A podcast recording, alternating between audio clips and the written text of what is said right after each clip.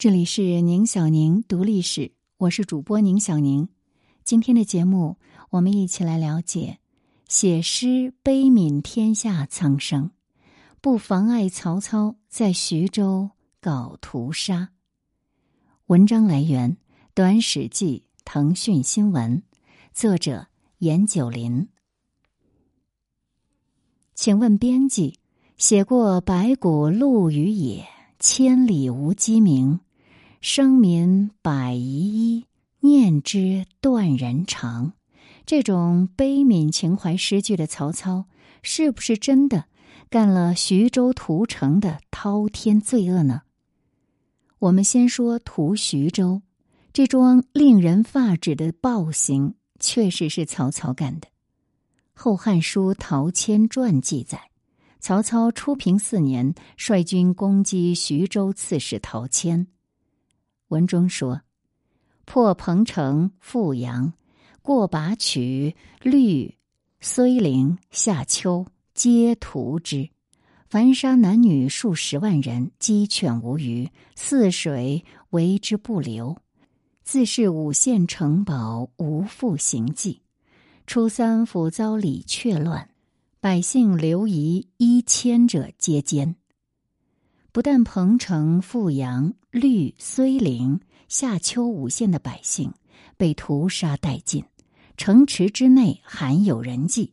那些为了躲避李榷之乱而逃亡到这儿的长安京畿地区的百姓，也全都死在这场屠杀中。而陈寿在《三国志·魏书》当中对屠徐州这个事情的记载。就比不上《后汉书·陶谦传》那样直白具体，如《武帝纪》里面只是轻描淡写的说了六个字：“所过多所残戮。”《陶谦传》里面则将屠杀民众移花接木为士兵死亡，而且略去了曹操下令屠杀这个行为，只说千兵败走，死者万数，泗水为之不流。这种处理。或许是陈寿为曹魏撰史时使用的主要材料是王审的《魏书》有关，《魏书》当然是一本曹魏官修史书了。即便如此，《魏书·荀彧传》里面还是留下了一些蛛丝马迹，可供后人管窥这场屠杀的暴虐程度。传记中，陶谦死后，曹操欲再次进攻徐州。荀彧劝他暂缓此事，理由之一就是潜逃徐州，威罚实行，其子弟念父兄之耻，必人自为首，无降心。所谓什么威罚实行，就是指的曹军在徐州实施了大屠杀。所谓子弟念父兄之耻。就是指的徐州百姓因为屠杀而憎恶曹操与曹军，荀彧认定徐州百姓恨曹操恨到了必人自为首、无降心的地步，那就可以知道当初的屠杀规模真的是很大，是非常残酷的。其实屠徐州也不是曹操唯一的屠城劣迹，鉴于史书当中的还有。征张超屠雍丘，征乌丸屠柳城，征关中陇右屠兴国包罕河池，征侯音屠宛城，征袁绍坑降卒八万。另据《三国志》的于禁传、程昱传和国渊传的记载，曹操还制定有一条“围而后降者不赦”的军事常令。这一残暴的杀降政策一直维持到建安十六年，才因为程昱、国渊的劝阻而暂时失效。说他暂时失效，是因为史书只是这样记载：太祖从之，赖渊得生者千余人，却并没有说此后在其他战争中就不再执行这个军令了。我们再说蒿里行。这首诗作看似是在悲悯天下苍生，也确实是曹操写的。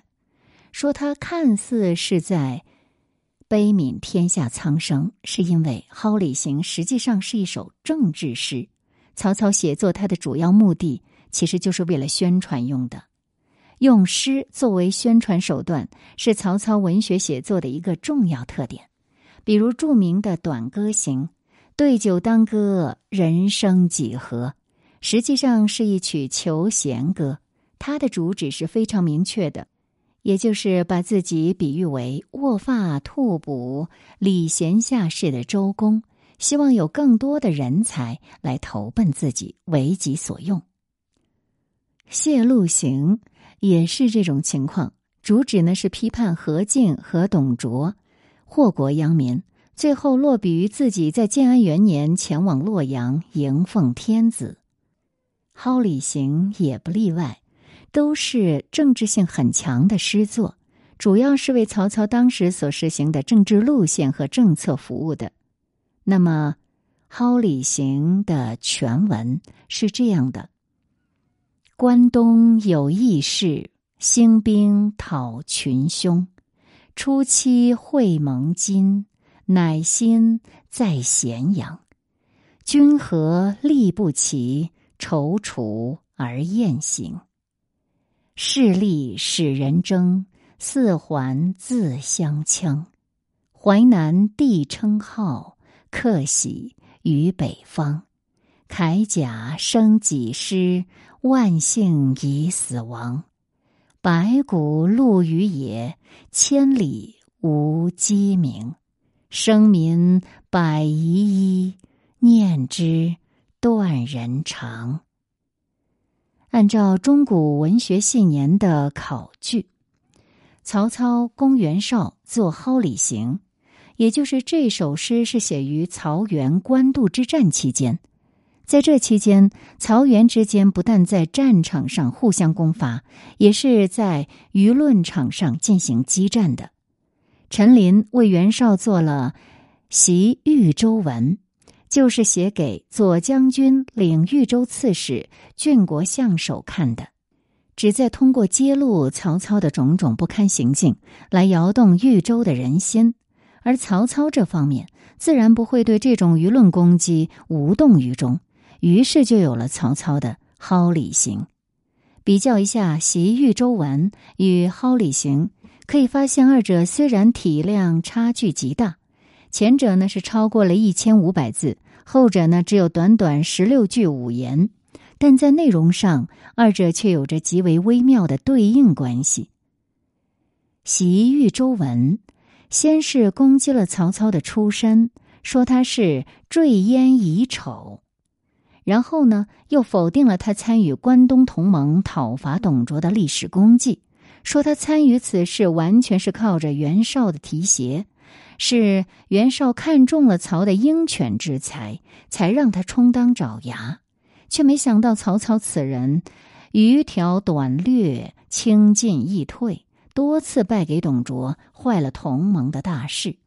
而又多亏作为盟主的袁绍包容他，多次给他补足军队，又让他做了兖州刺史。没想到此人凶性不改。又在兖州刺史任上不断残害、边让这样的贤良，最后闹到兖州百姓民怨沸腾，联合吕布将他赶了出去。此时又是盟主袁绍出手援助，才让曹操从死亡线上缓了过来。再后来，皇帝指的是汉献帝脱离长安东归，盟主袁绍被冀州北部的战事拖住，于是就派了。从事中郎徐勋去向曹操下令，让他去洛阳迎接幼主。没想到此人竟乘机挟持皇帝，专擅朝政，诛杀异己，搞得朝野内外道路以目。他还亲率军队挖掘坟墓，在军队里搞什么发丘中郎将、摸金校尉这类名号，所到之处无骸不露。所谓污国虐民、毒尸人鬼，《蒿里行》里的每一句都相当于对上述指控的强硬回应。第一，关东有义士兴兵讨群凶，这里的义士指的就是关东诸侯，也是曹操的一种自称。初期会盟今乃心在咸阳，说的是包括曹操在内的义士们，原本期望着可以在孟津会师，然后一举攻入长安，就是咸阳，将董卓及其余党剿灭。这四句诗是在回应《袭豫州文》里的“坠烟遗丑”。他强调自己加入关东同盟是基于主观愿望，而不是被动依赖袁绍的提携。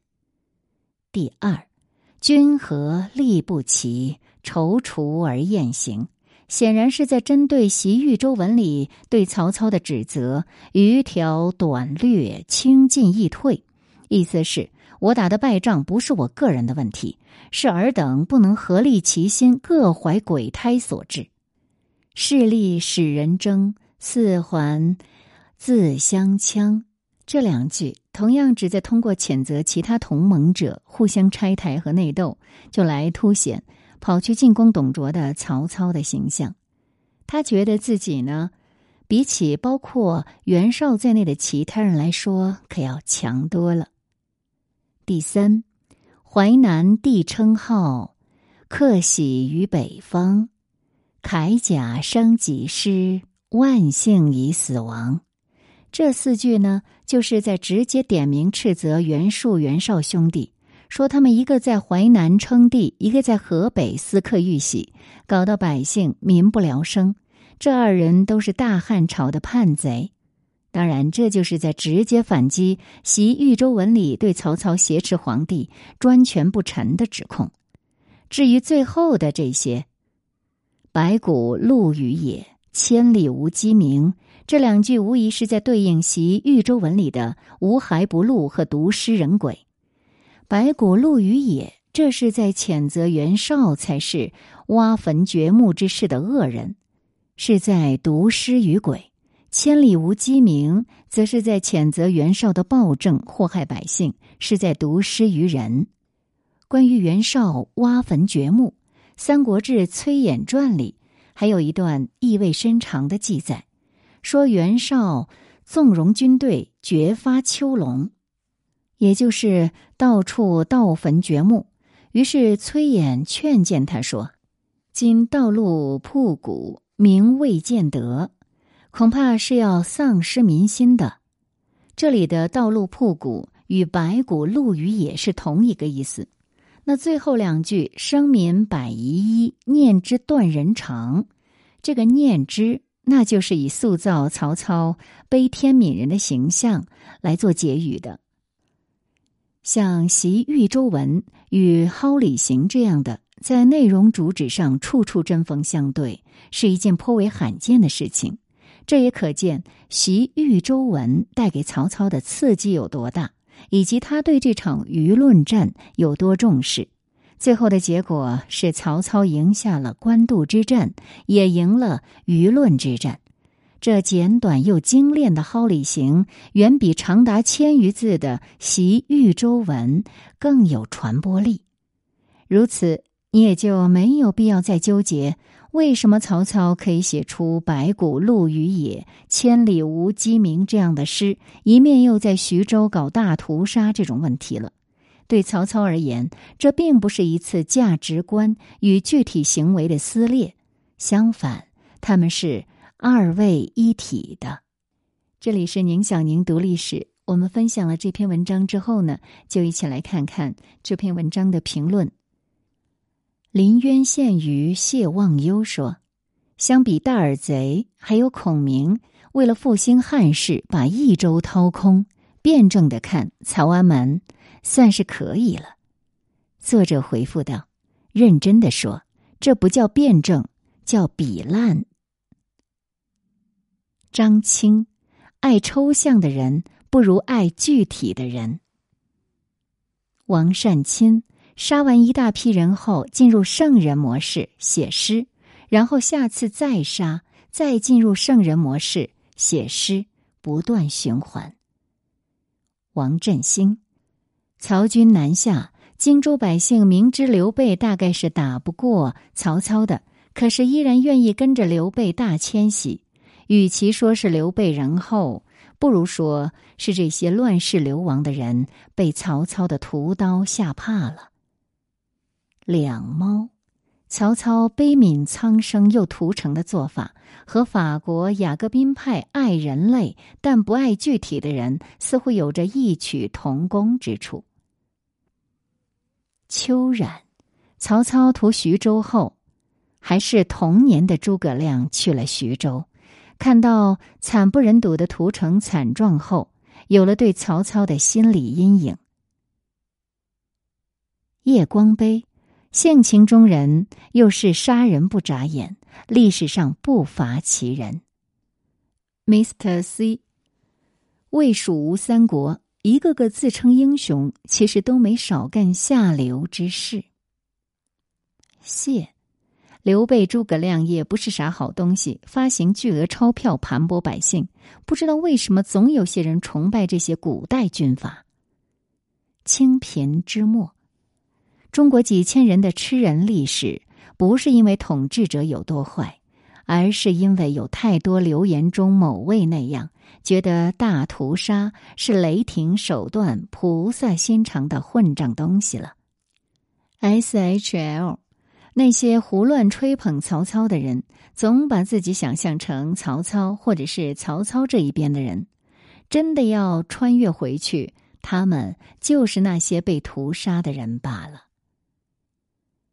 A C，网络小说刚刚流行那会儿，特别多的人写穿越三国，几乎每个人穿越回去都要学曹操搞屯田。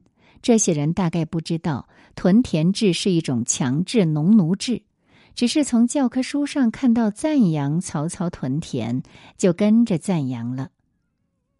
这位朋友说：“谁杀人都一样是杀人，不论是直接或间接，不是只有外国人杀中国人才算杀人，才有罪，需要道歉。”